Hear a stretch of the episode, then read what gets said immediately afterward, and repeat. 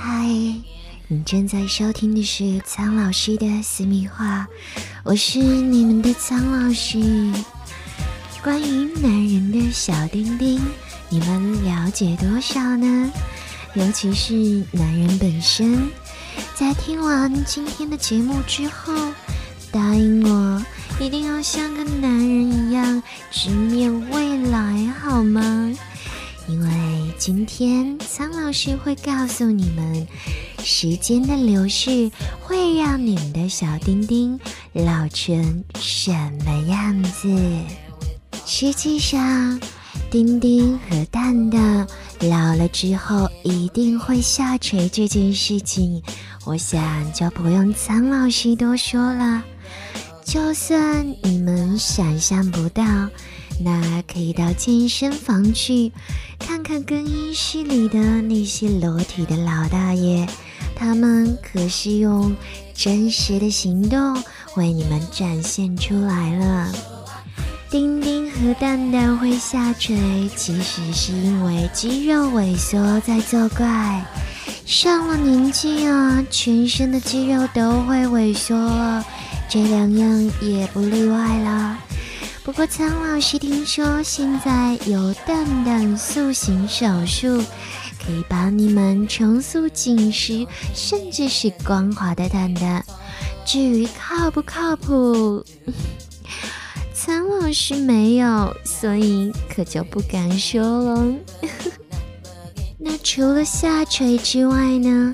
丁丁还会缩水，你们有知道吗？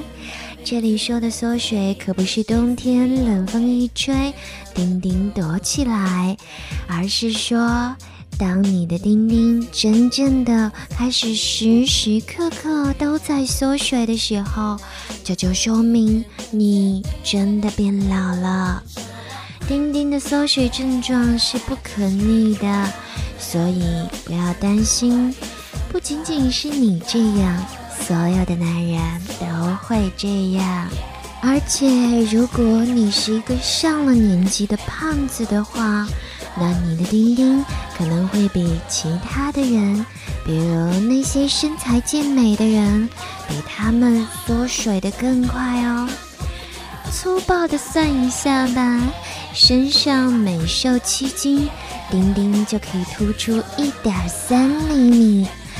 所以，如果不想要丁丁缩水的话，那苍老师的意见就是坚持锻炼，并且戒烟、戒酒、戒油腻。换句话说，人老了，上半身的乐趣和下半身的乐趣，你只能剩一个。除此之外呢，当你老了，丁丁还会产生变弯以及站不起来等等这些状况。其实这也很正常啊。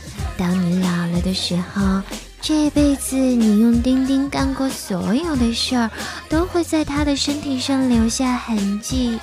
比如说，每次在床上用力过猛，产生的疤痕组织就会在各处堆积，最终形成弯曲。